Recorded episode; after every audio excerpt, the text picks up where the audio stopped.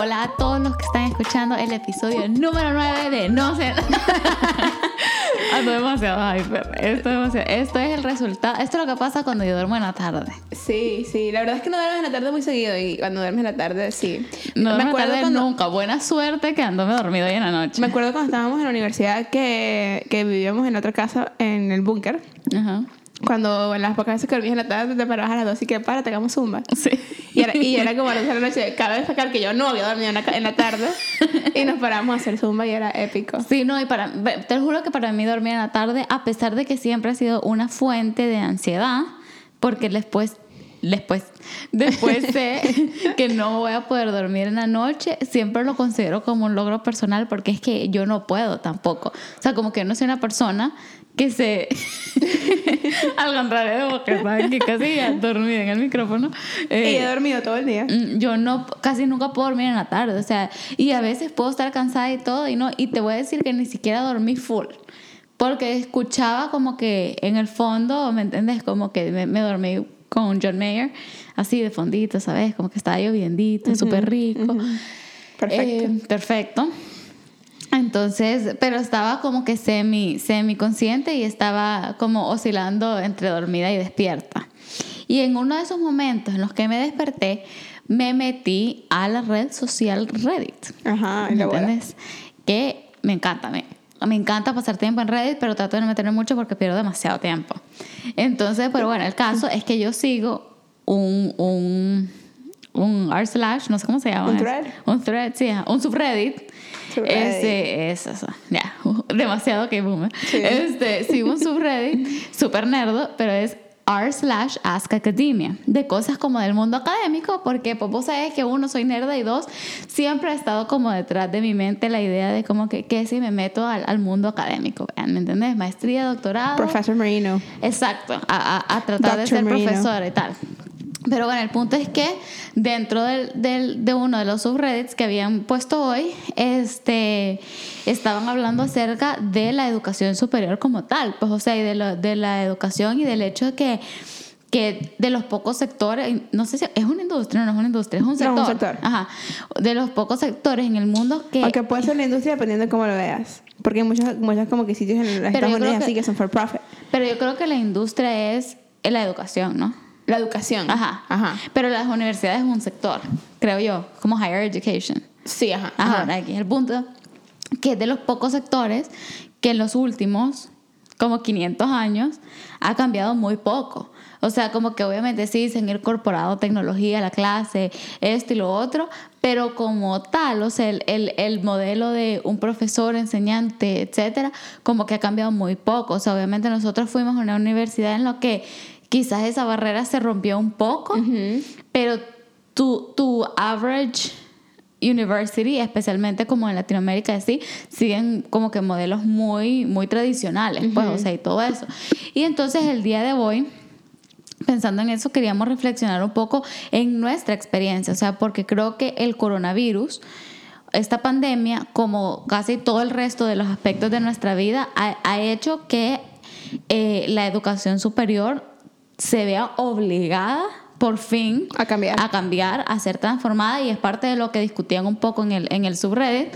Este, yo, como ustedes saben, trabajo en una universidad y lo estoy viendo de primera mano. O sea, cada vez que nos reunimos es un, es un tema de, Dios mío, no estábamos listos para eso, por más innovadora y forward looking que sea la universidad donde trabajo, que es donde estudiamos, y que sea la facultad en la que trabajo, que es como de las más Sí, innovadoras claro, overall. claro, claro. Este, ya ni las ciencias sociales y humanidades yo creo que no estaban de- ni siquiera listas, Listas, pues. sí. Entonces, eh, nada, quería- queríamos traer este tema a colación y discutir un poco, o sea, como vale la pena todavía ir a la universidad, o sea, con todo lo que está ya disponible en línea, qué de la gente que ya no quiere estudiar, qué tanto valen los degrees todavía hoy en día y por qué, if, if, and why, es valioso, digamos, ir a la universidad. Mira, yo soy del campo y esto me lo han preguntado. De hecho, hace poco estuve hablando con alguien al respecto.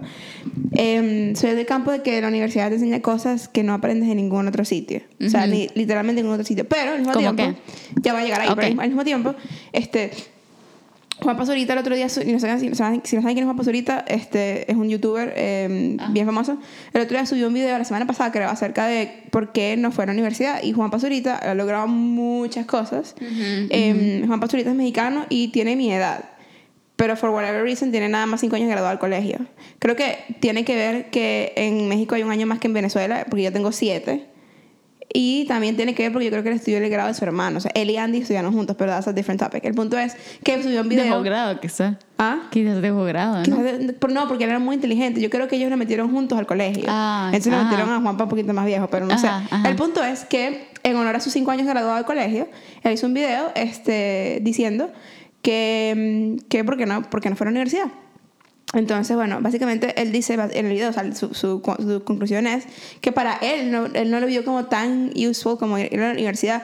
Y capaz, yo creo que si él hubiera ido a la universidad, tuviera una narrativa diferente porque, porque obviamente no experimentó muchas de las cosas que uno experimenta en la universidad. Sí. Esto sobre todo como creativo y llegó a llegar ahí. Pero que él dice que para personas como un ingeniero civil, un arquitecto, un doctor, una- un abogado, una... um, a cierto punto, bueno, si no son un abogado, este, cosas así que, que necesitan como un- una enfermera, este, cual- cual- cualquier tipo de ingeniero, este, es, es importante ir a, ir a la universidad porque estás aprendiendo algo que you, you need to know, o sea, de, de la universidad. Pues, o sea, no vas a construir un edificio como, el, como, como arquitecto o Sí. ingeniero y no sabes lo que estás haciendo y de repente sácate, el edificio se cae, ¿me explico? O un doctor operando sin haber ido a med school. Exactamente, exactamente.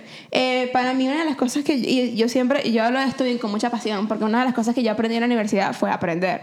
Exacto. ¿Y cómo, cómo se ve esto? O sea, como que es un concepto, ajá, aprender, aprender, como así. Para mí, yo aprendí mucho de, de cómo aprendía mejor porque vi tantas clases diferentes que cada, cada clase sacaba una- un lado diferente de mí. Entonces yo, yo por lo menos no iba, no iba a taco matemática y, y cálculo como taqueleé mm, computer music y programming o como que taqueleé eh, política en Latinoamérica. ¿me explico? O sea, como eran tres clases diferentes.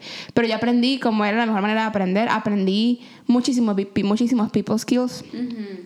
Este, y aprendí a entender cómo, cómo es que mi proceso funciona mejor. Sí. ¿Me explico? Sí.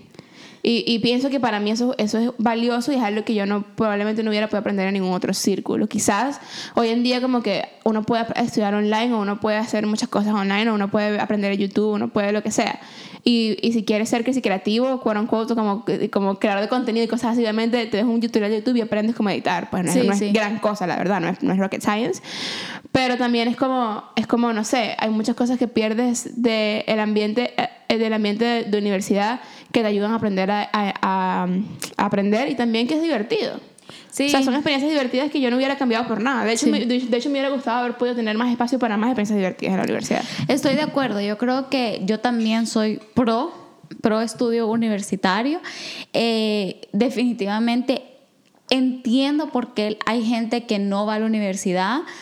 Y, y hasta un cierto punto yo no lo critico, o sea, Claro. no, no, no lo comparto para mi experiencia propia, pero también sé que no es para todos y no lo digo de una forma de como que hay, sos menos porque no es para ti, para nada. O Para sea, nada. así como el deporte es para unas personas, no es para otras, o sea, definitivamente no es para mí. Para nada, yo sí. desde que, o sea, desde que tengo memoria, lo- o sea, me rebusqué por maneras de no hacer PI, ¿me entendés? Como que eh, de- siento que hay, hay cosas para cada quien y, y hay personas para las que quizás no es o quizás no pudieron encontrar un ambiente universitario que los macheara, ¿me entendés? Pues yo creo que hablamos de esto un día porque nosotros, como hemos mencionado aquí varias veces, vemos el podcast eh, de comedia que se llama Escuela de Nada y uno de los, de los hosts, eh, que se llama Chris, eh, como que a mí siempre me gusta cómo él habla y todo eso porque le gusta mucho la, la, la, eh, política Y los current y- affairs. y los está current- demasiado on top of los current affairs. Sí, demasiado. y él empezó estudios internacionales, que es lo que yo también estudié. Entonces, como que siempre que sale con una cosa, o como que Fulano dijo, este concepto es tal cosa, es como que sí, ¿me entiendes?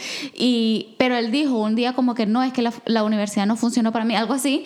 Y yo dije, en verdad, me encantaría saber si él tuviera esa misma opinión, si hubiera ido a una universidad, Como como, la por ejemplo la nuestra. mía. Eh, ha- Habiendo estudiado exactamente lo mismo, estoy casi segura que tal vez su experiencia hubiera sido diferente porque era mucho, un, un conocimiento mucho menos top bottom, ¿me entendés? Como que era mucho Sí, menos mucho- el profesor te dice copiar. Es que eso fue lo que a mí me Oh. encanta de, nuestra universidad, que fue, que, que fue muy poco enseñado y mucho más como gleaned. Sí, entonces, y también como que había mucho input de tus estudiantes. O sea, yo tenía Claro. todas las materias que yo teníamos, teníamos lo que la, la lecture tradicional, o sea, la clase tradicional, profesor en- habla, estudiantes eh, escuchan, reciben, etcétera.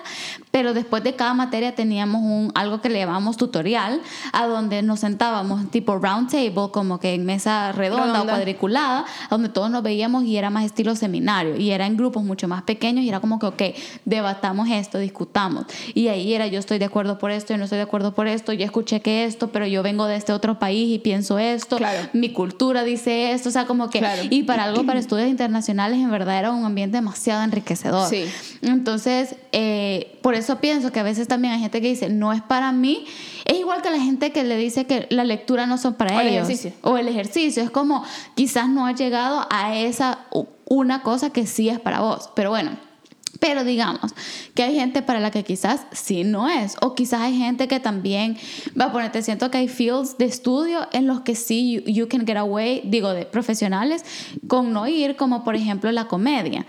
Tenés una comediante como Joanna Hausman que sí lo estudió y lo ejerce y súper cool que ella le haya metido a estudiarle a sus quote unquote 10.000 horas eh, para aprender a hacer comedia de una manera como, no sé, más Y profesional. que Joanna. Hausman, paréntesis, que o sea, acabo de terminar de, o vi, vi- no lo he terminado, de- vi parte del entregrado que hizo con, de- con- que hizo, que, hizo con el Ángel Redondo, el entregrado que hizo, este, y perro, esa tipa, solamente props to her, o sea, yo sé que probablemente nunca nos escuche, pero si nos escucha, hola Joana, te amo, o sea, porque le, le escribe a todo el mundo. Sí, entonces como que va, ella, ella lo tomó por la ruta de, de estudios, pero hay muchos comediantes muy exitosos que nunca fueron a, a- a la universidad ni por teatro, ni por comedia, ni por Sí, escritura sí, es como creativa. la música. La Ajá. música- De hecho, me acuerdo que cuando yo estaba estudiando en, en- en Venezuela, em, yo tenía un profesor, una profesora, mi, mi última profesora de violín en Venezuela fue como tipo la que más me, me puso a estudiar afuera.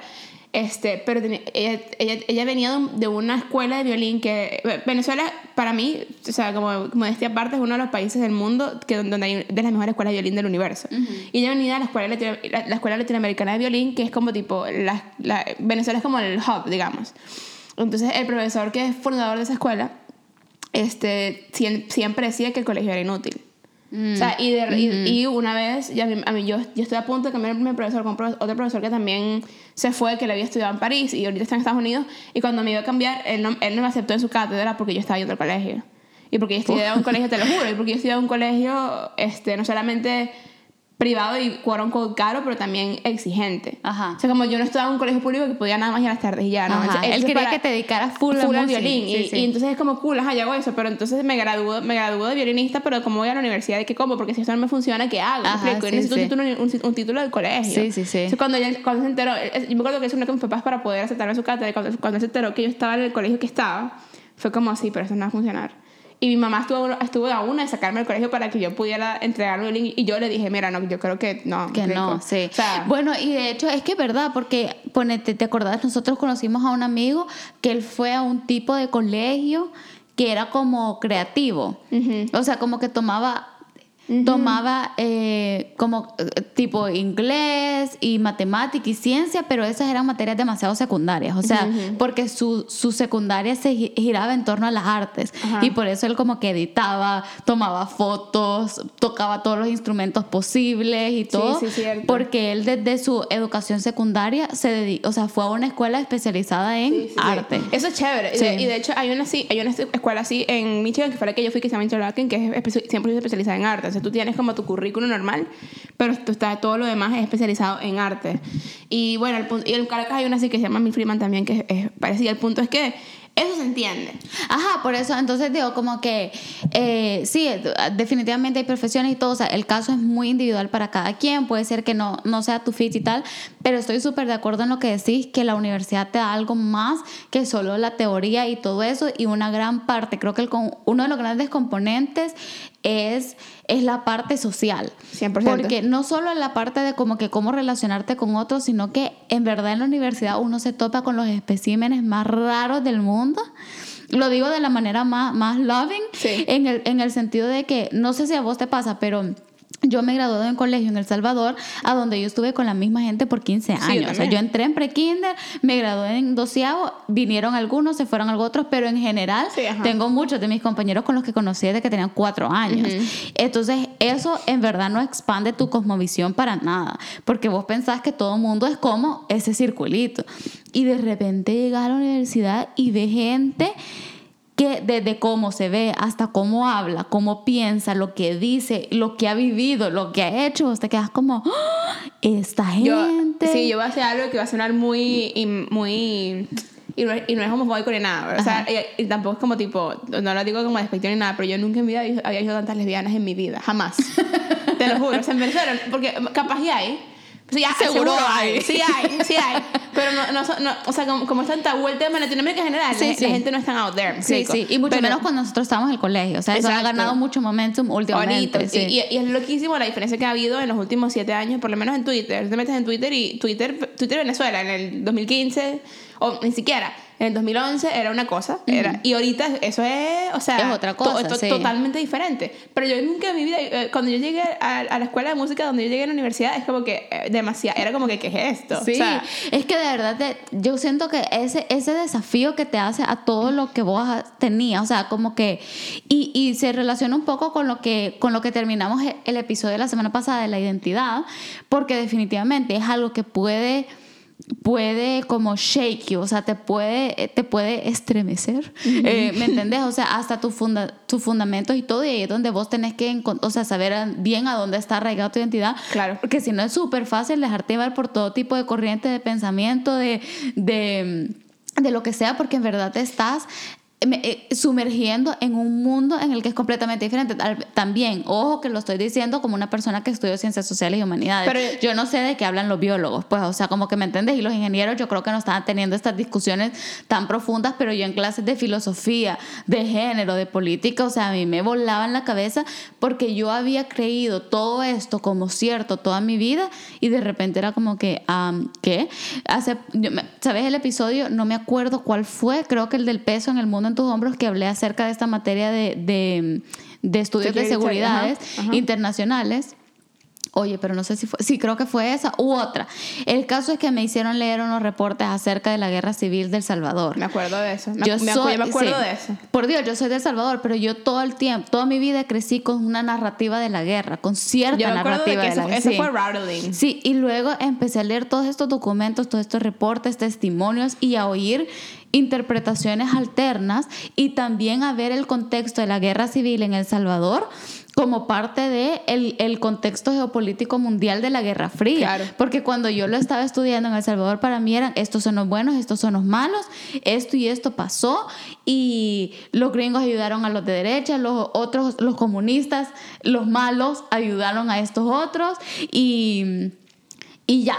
Pero no te, no te empiezan a hablar desde, o sea, ¿me entendés? Como que, Sí, eh, claro, o sea, y que cada quien tiene sí. sus razones y que nadie, nadie es inherentemente bueno ni inherentemente malo. No, o sea, there's so many different factors que come in que uno no, o sea, uno no sabe. Totalmente, o sea, te vuela, te vuela la cabeza y obviamente yo entiendo también que esto lo estoy diciendo desde un punto de privilegio porque estudié fuera de mi contexto. Obviamente si hubiera estudiado mi misma carrera en una universidad nacional se hubiera visto muy diferente. Claro. Entonces, Claro.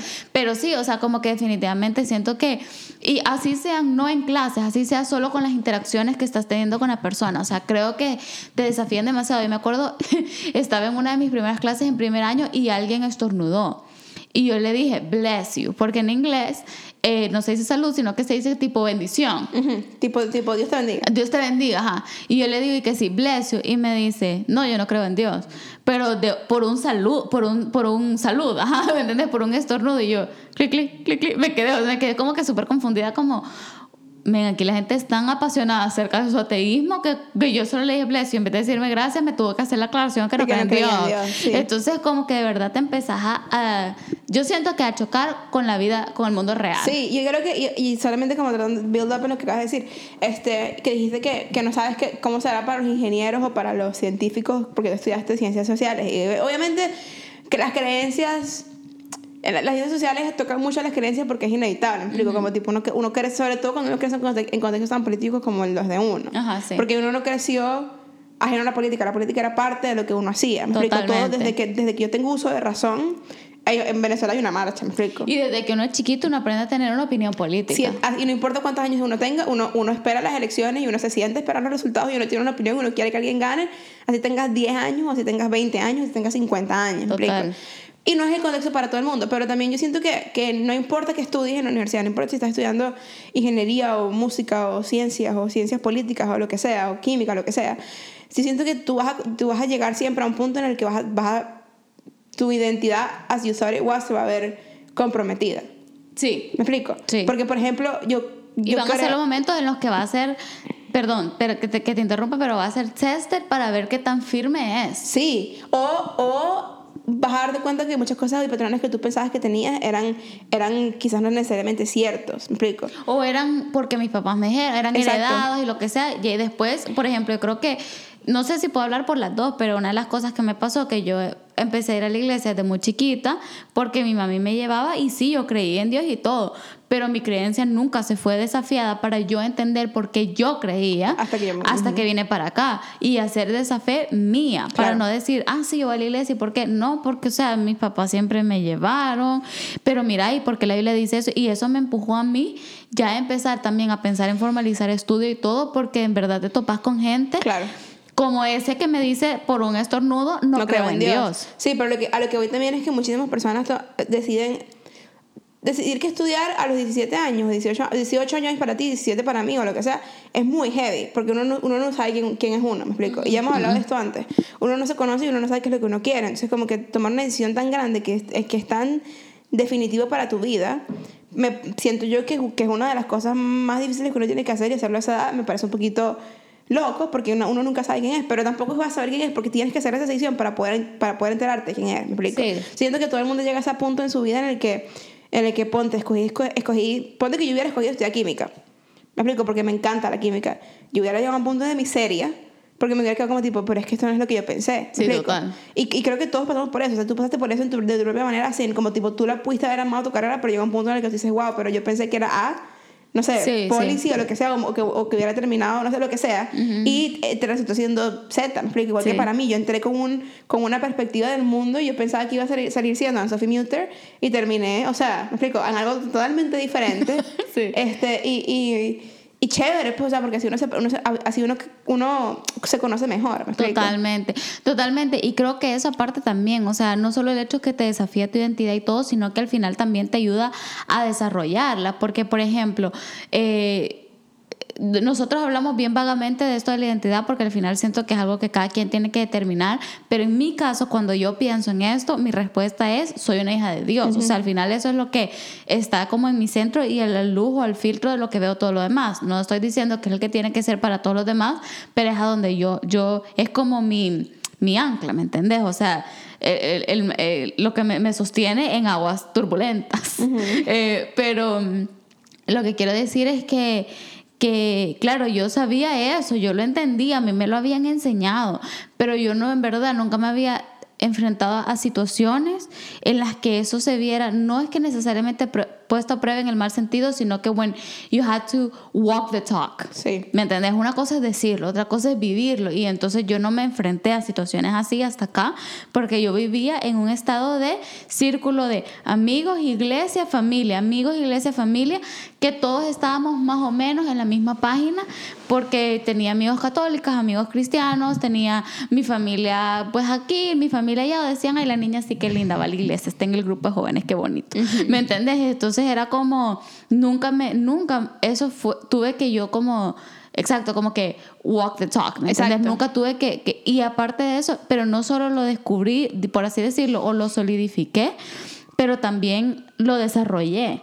¿me entendés? Porque ya te empezás a enfrentar a diferentes situaciones, ideas, opiniones, voces, etcétera, que es co- como un músculo, pues entonces Claro. lo fortaleces y lo desarrollas mucho más. Claro, claro. Y, y yo tuve experiencias también que, que son, han sido han sido súper formativas para mí. O sea, como que me, han- me han sumado mucho, digamos, en la universidad. Porque yo tampoco sabía muy bien quién era y yo, yo, estuve, yo estuve en demasiados círculos en la universidad. Yo estaba, yo tenía, yo, sí, les juro que mira, yo, yo, tenía, yo tenía un horario bien raro porque yo, el primer año yo había pensado que yo quería hacer un minor en commerce. Ajá. Que es como tipo un- una subespecialización en, en negocio. En negocio. ajá. Este, bueno, ya pri- mi primer año era que yo estaba en cuarteto, yo estaba en no sé qué, estaba en no sé cuánto, estaba como en 10.000 materias y también estaba llevando materias como que electivas que la universidad me pide que llevara y, lle- y estaba- tenía mi vista puesta en el minor in commerce. En segundo año tomé matemática y tomé química para, química, tomé eh, eh, economía para poder entrar al minor in commerce y las raspé las dos.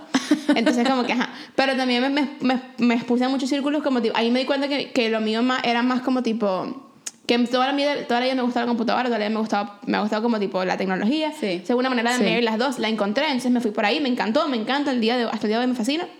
Pero también me di cuenta que me gustaban mucho las ciencias sociales, me gustaba mucho la, la política, me gustaba... Y nada más pude, esco- pude escoger un minor. Entonces escogí un minor en mi, en mi cosa de música, pero igual tomé clases de política y me metí en tus clases así.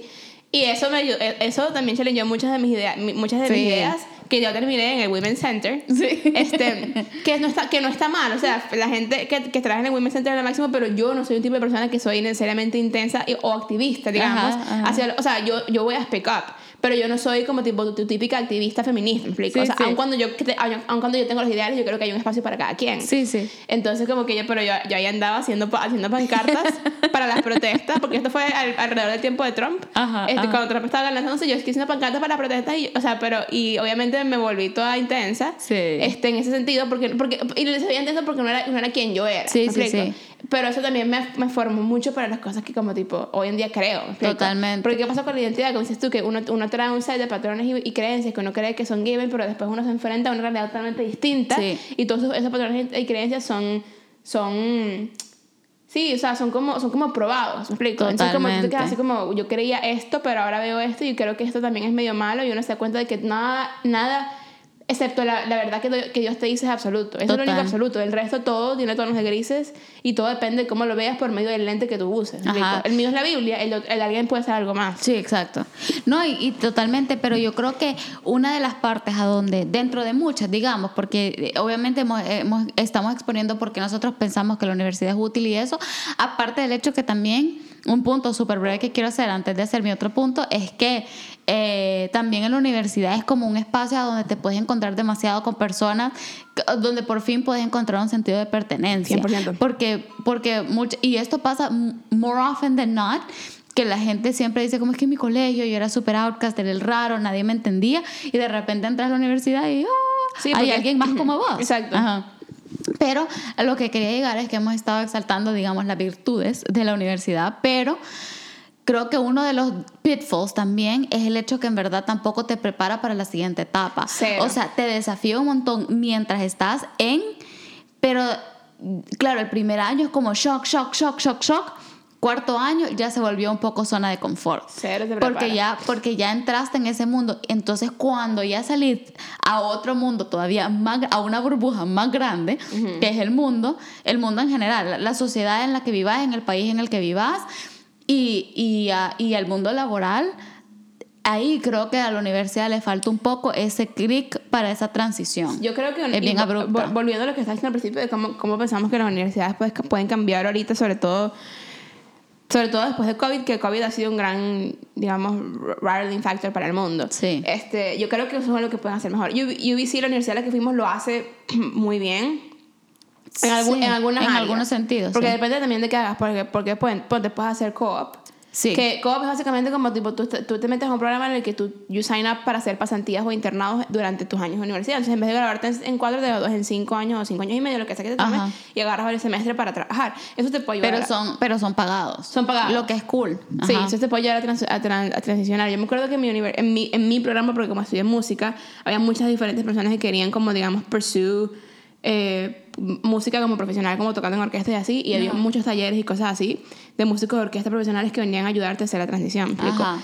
Pero eh, eso es muy niche, muy nicho y no todo el mundo tiene el talento, la verdad, para hacerlo. Porque, porque es muy difícil. O sea, tienes que tener mucha disciplina y tienes que tener mucho talento. No, no puedes tener nada más uno, nada más la otra. Ajá. O sea, es un grupo Sí. de personas muy particular Sí. que, que ayudaban a, a transicionar. Por lo menos lo que, en lo que yo me especialicé, yo lo usé ahí y, no- y, lo- y- y he usado mucho de lo que he aprendido en otras áreas, pero lo que de verdad yo, yo hice ahí no lo he hecho más. Sí. Porque no es, no es algo que es demasiado readily available, Sí. ¿sabes? Pero por lo menos en y correr mi porque tú sabes más esto que yo, en carreras como ingeniería o ciencias o más tipo medicina, carreras un poquito más científicas o más STEM, quizás están haciendo un mejor trabajo porque tienen muy buenas partnerships con compañías que quieren después contratar gente que se gradúa Sí, de ahí. sí. Pero, pero esa es nuestra universidad porque es una universidad que con todo y todo... No, y que también el conocimiento es bien directamente aplicable. O sea, te gradúas, te graduaste ingeniero, vas a una empresa de, de ingenieros y probablemente de un solo te asignen algún proyecto o algo donde vas a hacer, no sé qué hacen los ingenieros, ¿me entiendes? Vas a hacer tus cálculos, vas a medir Sí. tus ángulos, no sé,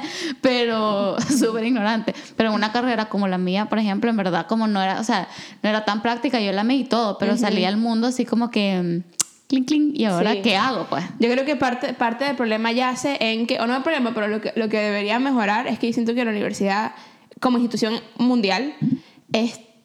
Eh, bueno, yo- obviamente estamos hablando de una universidad que que es bien progresista, nuestra universidad. o sea, pero, sí. pero yo no te puedo decir como es la Universidad de Carabobo, ¿me explico? O sea, cada universidad es muy diferente. Sí. La universidad como institución mundial creo que se está quedando otro- un poquito atrás comparado con la velocidad con la que el mundo se está moviendo. Totalmente. Porque siento que, siento que hoy en día como que, vaya, si eres doctor quizás o ingeniero o digo abogado son de las pocas carreras que de verdad como que tienes un campo bien particular. Sí. Pero siento que incluso estudiando ingeniería hay muchas cosas que puedes hacer que son demasiado variadas, ¿me explico? O sea, puedes hacer, puedes ser ingeniero y después estudiar diseño y, y como tipo dedicarte a diseño industrial. Exacto. O puedes ser ingeniero y después estudiar arquitectura y dedicarte a, a edificios. O ser ingeniero y después... eh, Hay demasiadas cosas que puedes hacer, ¿me Sí, sí, sí. Siento que el mundo no se está moviendo lo suficientemente... Digo, la universidad no está moviendo lo suficientemente rápido como para machar el ritmo del mundo. Totalmente. Porque el mundo... Es, un, es, mucho más como, digamos, quote unquote, multi-hyphenated. Pues, o sea, la gente Sí. ya no es solamente ingeniera, ya es ingeniera y también tiene un MBA y también, ¿me explico? Sí, Como sí, que soy ingeniero entrepreneur, este filántropo, Sí. o sea, hay demasiadas cosas que, una, que, uno, que uno puede hacer porque el mundo es mucho más accesible. ¿me explico? Total. Y que también ahora como, digamos, temas que antes eran de técnicos o de especialistas, como por ejemplo el medio ambiente, ahora ya entraron al foro público, Claro. ya es como que también te... Ya, ya uno no puede decir solo, ah, yo soy esto. Claro, vos podés ser ingeniero de profesión, pero tenés que conocer de economía, tenés que conocer de medio ambiente, tenés que conocer de, o sea, ya de muchos, de, ¿me Claro. de, de, de feminismo, por ejemplo, o sea, o de, o de justicia social, lo que sea, o sea, porque ya pasaron de ser temas que estaban en círculos académicos, como hablamos la vez pasada, a ser ya parte Claro. de la conversación pública. Claro, pues. y siento que también que la... Que la Y creo que ese es otro pitfall de la universidad, la verdad, acá, porque a donde fuimos, a los ingenieros y de gente que lleva ciencias y eso se les obliga a llevar electivas de ciencias sociales o humanidades. Pero en muchos lugares no. No. Entras por ingeniería, salís ingeniero y nunca te expones a estos otros como digamos temas de sociedad, pues. claro, Ajá. claro, siento, y siento que también... Se me olvidó lo que iba a decir. Se me fue. Perdón. Bueno, no importa. Ajá. Este, mm, sí, iba a decir algo, se me fue. Mm, ¿De qué estábamos hablando justo antes que dijeras eso? Mm. Ah, sí, que la información está mucho más, mucho más accesible, me explico. Ah, sí. O sea, el acceso a la información es mucho más grande. Si tú quisieras convertirte en un ingeniero, en, en un ingeniero este, digamos, mecánico, por internet lo puedes hacer. No te van a dar un título y probablemente no puedes ejercer, ¿me Ajá, explico? ajá. Pero lo puedes hacer, Sí, porque hay sí. demasiada información, uno puede hacer cosas en internet, puedes tomar cursos desde lo más básico hasta lo más nitty gritty y puedes llegar a, lo- a los más, detalles más grandes. Programación, por ejemplo. Yo conozco muchos programadores que no, que no fueron a estudiar computer science, ¿me explico? Y que han aprendido cómo hacer full stack development en internet, o sea, full. Sí. Y, y porque la información está mucho más accesible. Sí. Pero bueno, volviendo al tema de la universidad, ¿cuáles son aquellas experiencias particulares tuyas que tú crees que no hubieras vivido?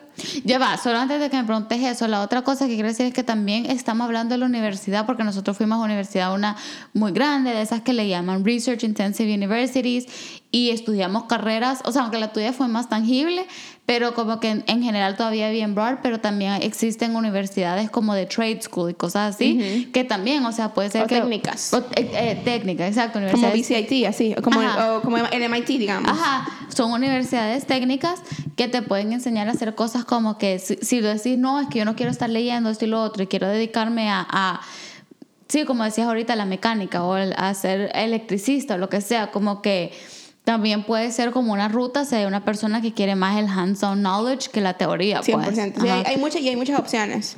Sí, y como decías, y ahorita online creo que hay muchas más opciones todavía, pues. Sí. Ajá, mi experiencia que yo diga que no que no hubiera pudiste tenido. haber tenido, sino, o sea, experiencia, solo como cualquier tipo de cosas que quizás puedas contar o anécdotas que hayas tenido que crees que no hubieras podido tener en ningún contexto que no hubiera sido un contexto universitario. Creo que. Oye.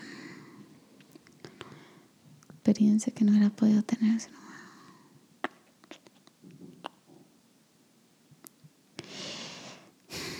Es que siento que no tuve ninguna experiencia en la universidad que no hubiera podido tener en ningún otro lado.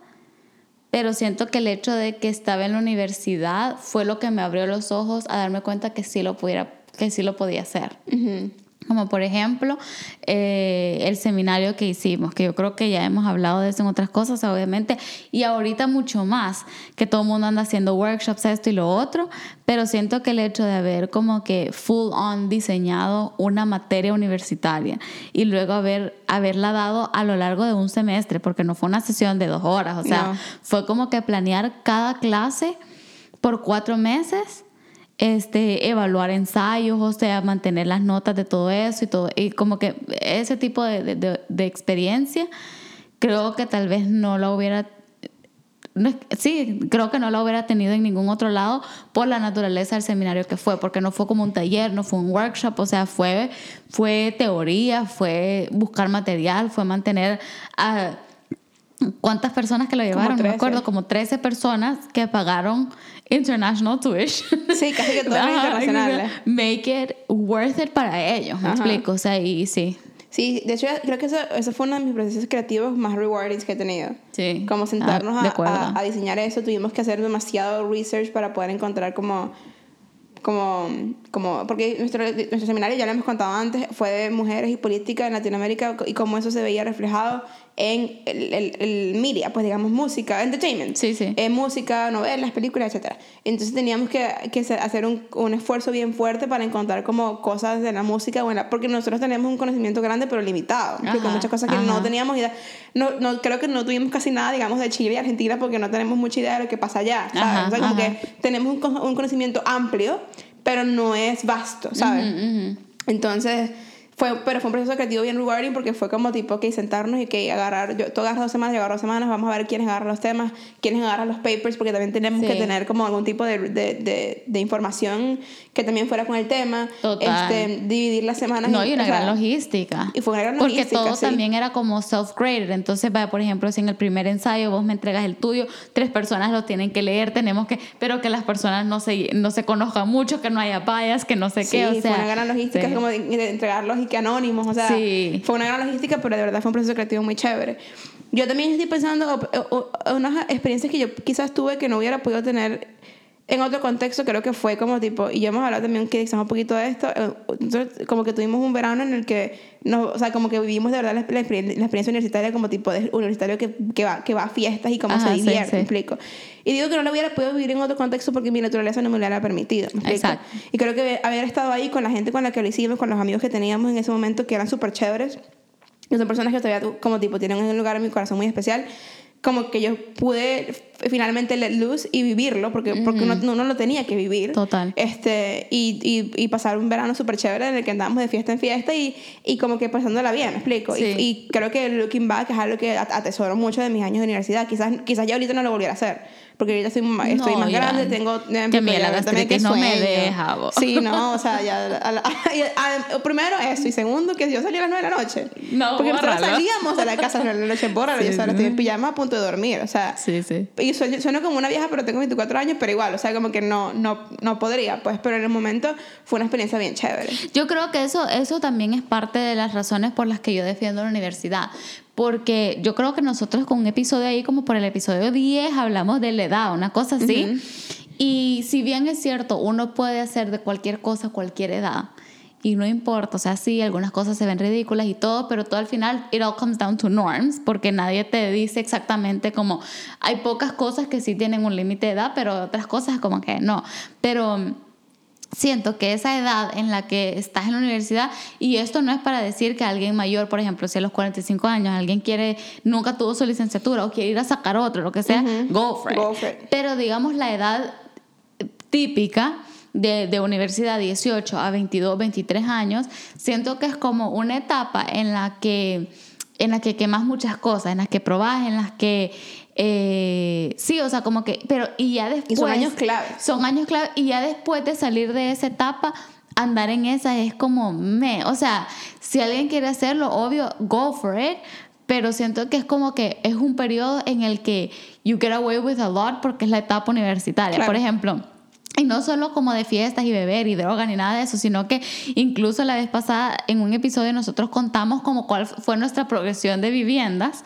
eh, y obviamente nosotros como que en la primera casa que vivimos, que era demasiado, como que parecía un búnker, o sea, teníamos frío todo el tiempo. No había no- calefacción, no- nada más calefacción en el cuarto. Y comíamos que sí, instant ramen, como que ramen noodles y todo eso. O comprábamos, esto era vasto, comprábamos una bolsa gigante de gyozas. Y las bebíamos todas. sí. Literalmente todas. Sí, o sea, y como que ese tipo de cositas son cosas que yo ya no haría ahori- ahorita, ¿me entendés? Eh, porque ya, bueno, primero, como te digo, la gastritis ya no me deja, ¿me entendés? O sea, yo me como una bolsa de guiosas, unos instant noodles y estoy, o sea, con, con agruras todo el día. Pero como que, porque sí, o sea, incluso hasta el cuerpo te va marcando esas pautas. O sea, yo ya eso de que llegaba a la casa a las 3 de la mañana y tenía una clase a las 8 de la mañana, o sea, como que... Es algo que ahora es una memoria que cree que puedo como que recordar. Sí. Súper cool. Y que si yo no hubiera estado en la universidad, imagínate que. Porque ponete, Joe Santagaro es un, es un comediante, bueno, youtuber, podcaster que yo sigo. Él tampoco fue a la universidad, pero sus mejores amigos sí. Y entonces ponete, él ha contado en varios episodios que eran cosas que los amigos como que tipo compartiendo esa experiencia de como que, dude, salimos a, a- de fiesta y llegamos el siguiente día tarde a clase o no me desperté para clase, tengo el final, no sé qué. Y él es como, yeah, I can relate, porque yo salí tarde, yo llegué a mi casa y dormí el siguiente Sí. día hasta la hora que quería, pues. Sí, yo me acuerdo que en ese, en ese verano, que, porque la verdad es que nosotras las dos no, no somos súper intensamente así que, que sí pariseras, pero nos agarró que sí desde el final de un term, todo el verano, hasta como tipo into el term siguiente, tipo por ahí por octubre y ya. Este, por ese verano yo estaba trabajando y yo tenía un, eh, había al fin landed como un shift constante todos los sábados a las 8. Entonces era chévere porque era todos los sábados tenía asegurado 8 horas de trabajo. Ajá. Eh, pero salíamos los viernes y yo regresaba a la, clase, a la casa a 3 y media, 4 de la mañana. Era como que, Sí, o sea, sí, literalmente sí. dormía, estornudaba, me paraba. Sí. O sea, como que, y me iba y era como que, ay, ¿por qué me hago esto a mí misma? Pero el siguiente lo hacía. Yo hoy en día no, hubiera, no podría hacer eso. O sea, como Sí. que constantemente, toda, capaz lo puedo hacer un one-off, pero constantemente todas las semanas, Sí. no podría. No sí, para es que yo nada. siento que la gente siempre habla de la etapa fiestera, la etapa no sé qué, la etapa no sé cuánto, y creo que muchas de estas etapas se condensan bien cool como en la etapa universitaria. No es que no puedes vivirla si no vas a la universidad, para nada estoy diciendo eso, pero es cool porque es como un- una cápsula en el tiempo en la que Y todo el mundo puedes mismo. hacer eso. Todo el mundo anda en lo todo mismo. mundo anda en entonces lo no, mismo, no te sientes sí. que estás como out of place porque todo el mundo anda en lo mismo. Sí. De hecho, yo, yo, yo entré a la universidad bien joven. en- en- Entré a la universidad cuando te, acabo de cumplir 17 años y aquí en Canadá, por ejemplo, la mayoría de edad a los 19. Ajá. Ese por lo menos yo estuve dos años en los que yo no podía mucho relate con muchas personas porque ellos estaban haciendo cosas como ir a clubs o lo que sea, mientras que yo era como, ah, pero soy underage, explico, no Ajá. O sea, como ajá. que... Y, y, y, y, y se siente cool cuando todo el mundo hace lo mismo y como no te sientes necesariamente fuera de lugar Exacto. por pensar de alguna manera o por, o por de- estar de- estarte descubriendo. O sea, por, por... Claro, yo gracias a Dios también, nosotros también teníamos como tipo un, un, un sistema de valores bien fuertes, como digo, por nuestras fe, que tampoco tipo nos hizo veer off too far away, digamos. Sí. Pero también es como que descu- descubrir mucho de lo que tú crees en ese sistema es, eh, universitario es bien, es bien chévere. Sí, ¿me es bien chévere y la verdad que, bueno, habrá de, habrás de seguir como observando cómo cambia, porque, por ejemplo, muchas de las cosas que hemos hablado ahorita de la etapa social es algo que los estudiantes, por ejemplo, ahorita no van a necesariamente tener viendo clases online. Entonces, eh, sí, o sea, tienen siempre de seguir como que teniendo, digamos, el pulso en qué pasa en ese sistema, porque al final del día son los que componen el workforce del mañana. Sí, sí. Y la verdad que ahorita solo nos enfocamos en la universidad, pero si lo hubiéramos extrapolado a la educación como tal, uh, se nos Uh. va la hora porque Yo creo que la educación general es uno de los rubros que menos ha que cambiado, menos ha en la cambiado. historia. Totalmente. O sea, yo me acuerdo que cuando yo estaba en el colegio, nosotros todavía teníamos ediciones de libros de, que sí, de, de- del 50 y algo. Totalmente. Y era como, brother, o sea, ¿Cómo es que se llama el libro este de, al- de álgebra vos? que Este. toda la vida, con el que tiene, tiene en la portada el, el arabito. Ajá, sí. No me acuerdo. Ay, no me acuerdo cómo se llama. pero Pero, todo, todo el mundo usa ese libro. Sí, o sea, ya son como staples en- de la educación, ¿me entendés? Entonces, eh, nada, bueno, para terminar, ¿qué recomendación tenés para esta semana? eh, terminé un libro, yo creo que ya lo había recomendado la semana pasada, pero ahorita lo puedo recomendar hands down así, que lo terminé, ya es demasiado bueno. 5 AM Club. Leanlo. Buenísimo. Está bien. Leanlo. O sea, como si se quieren parar a las 5 de la mañana no después de ese libro, eso ya, ya eso es on you. Pero es demasiado bueno ese libro. Demasiado bueno ese libro. Yo voy a recomendar una TED Talk de... Miren, lo voy a poner bien en, en el Instagram, pero yo creo que es, es un profesor español, si no me equivoco, que se llama, creo, Rafael Barraza. Y él da una TED Talk acerca de aprender. Sí, eh, no, la voy a buscar bien porque no me sale. Pero mm, se trata acerca de aprender y, y de cómo él cambió su aula para hacer que la educación fuera más divertida. Creo que se llama Cómo terminar con la educación aburrida, algo así se llama la Yo charla. creo que yo vi. Ajá, La voy a poner, definitivamente la voy a poner en el Instagram, porque yo es una de esas que revisito con Creo que la la de- hemos visto. Sí, no, no creo que la he visto Yo con creo vos. que la he visto. Ajá. Ajá. Eh, yo- que yo le- la revisito cada par de meses como la de Fer Castillo y la de Carla Sosa, este, porque me encanta. Y hay una frase que él tiene en esa, en esa charla que dice, eh, aprender y amar son dos verbos que tú tienes que querer. Y entonces como que tú dices, o sea, él dice, tú tienes que querer amar y tienes que querer aprender. Entonces, porque él trata de inculcarle ese amor por, la, por el aprendizaje a sus alumnos. Entonces, es súper, súper, súper cool. Si les interesa ese tema y la voy a tirar ahí ya que estamos Hablando este, de hablando de esto. Así que nos escuchamos la próxima semana. Sí, que tengan una buena semana. Bye. Bye.